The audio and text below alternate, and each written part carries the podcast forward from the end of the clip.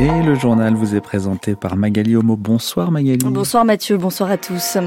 Comment mieux lutter contre le contournement des sanctions occidentales décidées contre la Russie? Cette question sera posée au sommet du G7. Il démarre demain au Japon. Des affiches un peu spéciales ont fleuri dans les rues d'Avignon la nuit dernière. On y voit une caricature d'Emmanuel Macron en Hitler avec à la place de la moustache les chiffres 49.3. Le parquet ouvre une enquête contre X. Je ne regrette rien, disait Helmut Berger. L'acteur autrichien s'est éteint aujourd'hui à l'âge de 78 ans. Et puis Paris, capitale du e-sport jusqu'à dimanche. L'Accor Arena accueille l'un des tournois de jeux vidéo les plus prestigieux au monde. On en parle avec notre invité dans 10 minutes. Il y a plus d'un an, quand la guerre en Ukraine éclate, la première réaction des Occidentaux, c'est d'isoler par tous les moyens la Russie. Gel des réserves de change, fin de la dépendance au gaz et au pétrole. Pourtant, la Russie continue de tourner presque comme si de rien n'était. Le sujet sera abordé au sommet du G7. Il s'ouvre dans quelques heures, ce vendredi à Hiroshima, au Japon. Avec cette question, Bertrand Galichet, comment véritablement sanctionner Moscou? Les stratégies de contournement des sanctions occidentales par la Russie sont désormais identifiées, qu'il s'agisse de pétrole, de gaz, de diamants ou de haute technologie. Dans tous ces domaines, des listes d'entités à sanctionner existent déjà. Les Occidentaux sont d'accord sur l'essentiel. Le travail est fait. Il est déjà très convergent, assure-t-on à l'Elysée. Les experts de la Commission européenne, en lien avec le Trésor américain et les Britanniques, s'en sont occupés. Même si quelques sensibilités différentes peuvent apparaître, selon les intérêts propres à chacun des pays du G7, c'est notamment le cas sur la question des diamants où les négociations continuent. Et surtout, ce club des démocraties les plus industrialisées invite, comme c'est devenu l'usage, des chefs d'État et de gouvernement extérieurs au G7. Cette année, c'est entre autres le cas de l'Indien Narendra Modi et du Brésilien Lula, deux dirigeants qui entretiennent avec Vladimir Poutine des relations fortes liées à des nécessités économiques ou à leurs besoins d'armement. Le G7 sera l'occasion de tenter de les convaincre de limiter leurs interactions avec le Kremlin, même si, reconnaît un conseiller, il faut bien composer avec les partenaires de la Russie.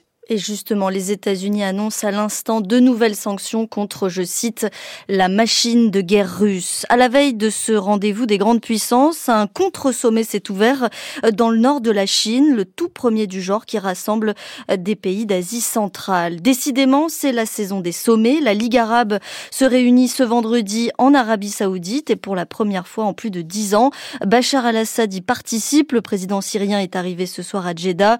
Il avait été exclu de l'organisation en 2011 quand la guerre avait éclaté dans son pays, conflit qui a fait plus de 500 000 morts et des millions de réfugiés. Le Liban, terre d'accueil si on peut dire de ces réfugiés, menace aujourd'hui de les renvoyer en Syrie. À Beyrouth, la peur gagne ses familles. Reportage Noé Pignède. Dans cet appartement insalubre de la capitale, une famille syrienne s'entasse à sept dans deux petites pièces. Le père a déserté l'armée du régime de Bachar al-Assad et souhaite donc rester anonyme. Il est caché au Liban depuis 2016.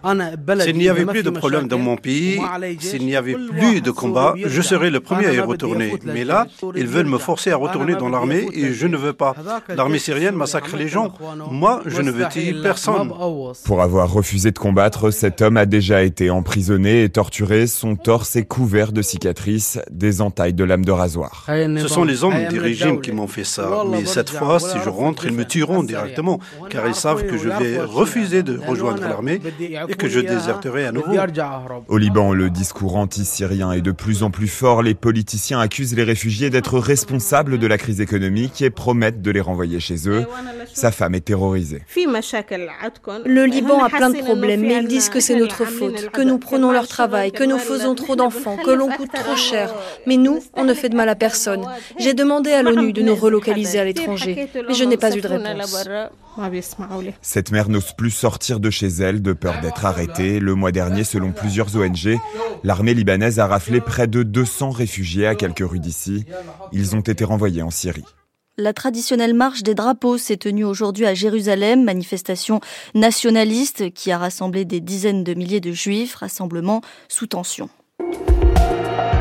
La revoilà, c'est ce qu'ont pensé les Avignonnais ce matin au réveil. La caricature d'Emmanuel Macron grimée en Adolf Hitler a fait son retour dans la ville. Cette fois, il s'agissait d'une centaine d'affiches installées un peu partout dans la ville. Cette peinture polémique était déjà apparue sous la forme d'une fresque. Antoine Marette. Sur cette œuvre, Emmanuel Macron est vieilli, mais surtout il arbore en guise de moustache hitlérienne les chiffres 49.3 avec en titre Non merci et en sous-titre une phrase attribuée à Gandhi La désobéissance civile devient un devoir sacré lorsque l'État devient hors la loi ou corrompu. Sur la peinture originelle effacée à la demande de l'agglomération du Grand Avignon, l'artiste a ajouté peinture satirique. La précision a son importance car Lecto, c'est son nom, est poursuivi pour une autre fresque impliquant elle aussi Emmanuel Macron, décidément, cette fois en marionnette manipulée par Jacques Attali, une fresque au relent antisémite. Lecto s'intéresse d'ailleurs surtout aux personnages d'actualité et peu d'acteurs de la vie publique trouvent grâce à ses yeux, sauf, devinez qui, Francis Lalanne ou encore Didier Raoult, alors que l'ancien ministre de la Santé Olivier Véran est représenté le regard inquiétant entouré de seringues menaçantes. On l'aura compris, ce lecto est du genre vaccinosceptique, quelque peu complotiste et pas vraiment macroniste. À défaut de bénéficier d'une reconnaissance artistique, il se fait connaître par le scandale et c'est assez efficace. La preuve, on en parle. Le parquet d'Avignon ouvre une enquête contre X pour injure à l'égard du président et pour provocation à la rébellion. Je porte le deuil de ma vie, voilà ce que disait Helmut Berger après la mort de son mentor et amant Lucchino Visconti qui avait fait de lui une star du grand écran. Aujourd'hui, celui qui était un mythe pour certains porte à leur tour le deuil. L'acteur autrichien est mort ce jeudi à l'âge de 78 ans. Portrait de cette icône du cinéma des années 70 avec Eric Chavroux. 1970, Helmut Steinberger, de son vrai nom, a 25 ans. Enfant d'hôtelier passé par une école hôtelière, il a un peu appris l'art dramatique à Londres avant la rencontre de sa vie en Italie, le maître Visconti et les damnés. Les damnés où son premier rôle majeur est troublant aux côtés de Dirk Bogard, avant le chef-d'œuvre Ludwig ou le crépuscule des dieux, en Louis II de Bavière face à Romy Schneider. Mon cousin? Une réussite fulgurante dont il a bien conscience à l'époque. Oui, un grand succès au début d'une carrière, c'est un problème, mais c'est un problème d'amour propre. Je trouve que n'existe jamais un grand rôle ou un petit rôle, il existe seulement un petit acteur. L'acteur avant tout, d'après celui qui tourne aussi alors pour Vittorio de Sica, et fut surnommé le plus bel homme du monde. Non, je sais que je suis un acteur pas mal. Et ça, c'est plus important pour moi. À la disparition de Visconti, après 14 années d'une liaison qu'il disait dangereuse, Helmut Berger se définit comme sa veuve. Il tournera ensuite beaucoup, mais devenu l'ombre de lui-même, comme dans Le Parrain 3 en 1990. Drogue, alcool, tentative de suicide, liaison tapageuse et scandales en tout genre ont jalonné une grande partie de sa vie, mais il disait ne rien regretter et avait encore une dernière fois brillé en 2015 grâce à Bertrand Bonello, incarnant un Saint-Laurent vieillissant et défait, regardant sur un écran les damnés. Éric Chavroux. Vous l'avez certainement remarqué, c'est la règle sur France Culture, pas de sujet sport. Mais peut-on véritablement parler de sport lorsqu'il est question de jeux vidéo ou plutôt de e-sport? Nous en parlons ce soir avec notre invité Nicolas Bessombe. Bonsoir. Bonsoir. Vous êtes euh, maître de conférence en sociologie du sport au sein de l'Institut des sciences du sport santé de Paris. Paris qui accueille dès ce soir à l'Accord Arena le major de Counter-Strike, l'un des tournois de jeux vidéo les plus prestigieux au monde. Ça dure jusqu'à dimanche. Nicolas Besson, l'Accord Arena, c'est 20 000 places, c'est énorme. Ça prouve à quel point cette discipline n'est plus du tout confidentielle. Oui, effectivement, aujourd'hui, euh, la pratique compétitive du jeu vidéo qu'on appelle l'e-sport euh, s'est démocratisée au tournant des années 2010, notamment avec l'apparition euh, des plateformes de streaming. Et donc, effectivement, ces compétitions qui sont jouées par plusieurs millions de personnes à travers le monde, eh bien, au plus haut niveau, elles sont pratiquées par des joueurs professionnels et ces compétitions sont diffusées dans des grandes arènes sportives, finalement, et qui peuvent réunir plusieurs milliers de personnes qui viennent encourager leurs équipes. Alors justement, jamais un tournoi de Counter-Strike d'une telle envergure n'avait été organisé en France, mais ce n'est pas la première fois que l'Hexagone euh, accueille ce genre de compétition.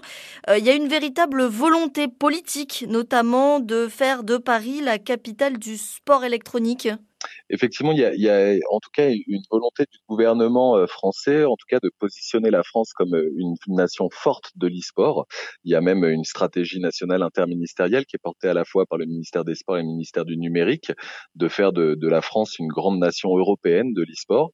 Et parmi euh, les grands axes de développement, celui de l'accueil de grandes compétitions internationales sur le territoire français est, est, est l'un des axes privilégiés. La France a déjà accueilli de multiples compétitions internationales sur différents jeux, mais c'est la première fois qu'il y a une compétition de Counter-Strike qui, qui est accueillie sur le territoire français.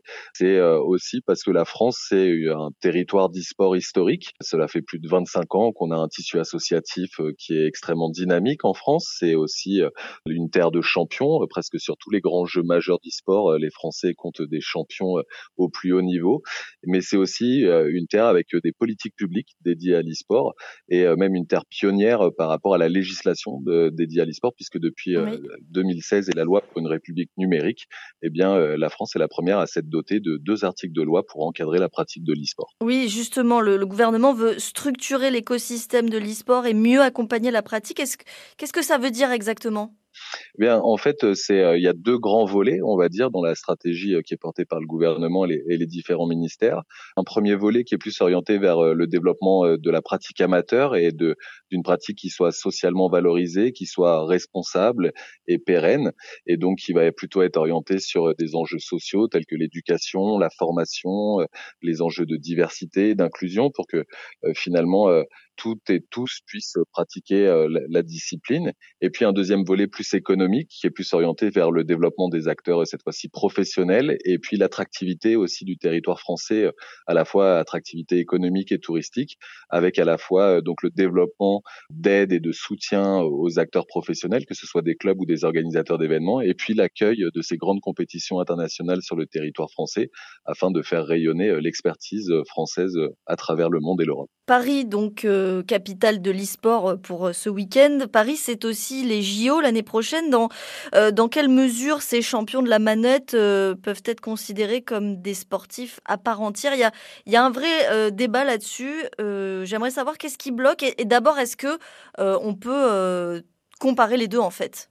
Alors on peut les comparer bien évidemment à, la fois parce que euh, la pratique du jeu vidéo, au-delà de, ce que ça peut représenter, le fait d'être assis devant un écran, engage de manière générale le corps des joueurs et notamment leur motricité, puisque en fait les joueurs doivent euh, euh, eh bien mettre en place une performance motrice qui est plus importante que leurs adversaires pour pouvoir l'emporter, ce qu'on retrouve finalement dans la plupart des sports. Et puis il y a tout un ascétisme sportif dans l'e-sport, c'est-à-dire que les joueurs, afin de pouvoir performer au plus haut niveau, eh bien tout se joue sur des détails, donc les joueurs sont encadrés euh, par des coachs, par des analystes, euh, par des préparateurs physiques, des préparateurs mentaux, des kinésithérapeutes, des ostéopathes.